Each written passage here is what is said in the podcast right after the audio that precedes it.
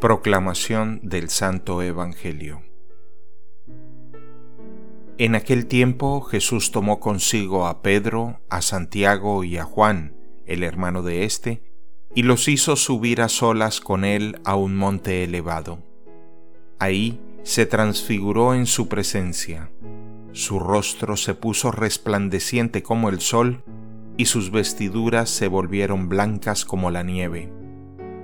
De pronto aparecieron ante ellos Moisés y Elías conversando con Jesús. Entonces Pedro le dijo a Jesús, Señor, qué bueno sería quedarnos aquí. Si quieres, haremos aquí tres chozas, una para ti, otra para Moisés y otra para Elías.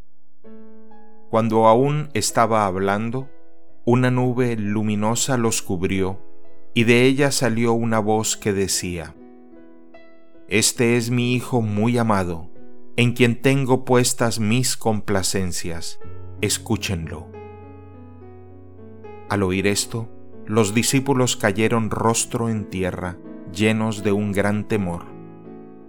Jesús se acercó a ellos, los tocó y les dijo, Levántense y no teman. Alzando entonces los ojos, ya no vieron a nadie más que a Jesús. Mientras bajaban del monte, Jesús les ordenó, No le cuenten a nadie lo que han visto, hasta que el Hijo del Hombre haya resucitado de entre los muertos. Palabra del Señor.